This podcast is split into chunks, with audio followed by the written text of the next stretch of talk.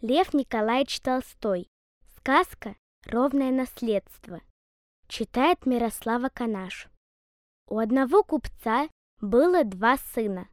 Старший был любимец отца, и отец все свое наследство хотел отдать ему.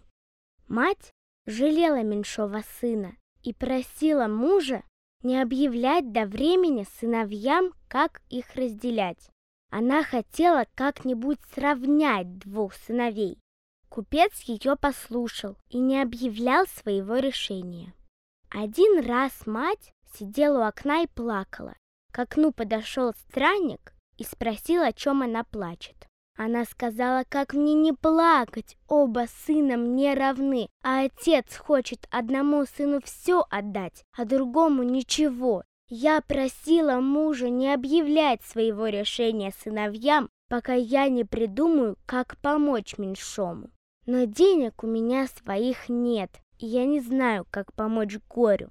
Странник сказал, твоему горю легко помочь. Пойди объяви сыновьям, что старшему достанется все богатство, а меньшому ничего, и у них будет поровну.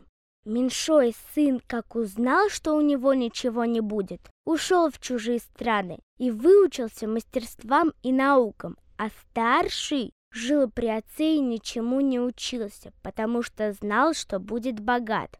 Когда отец умер, старший ничего не умел делать, прожил все свое имение, а младший выучился наживать на чужой стороне и стал богат.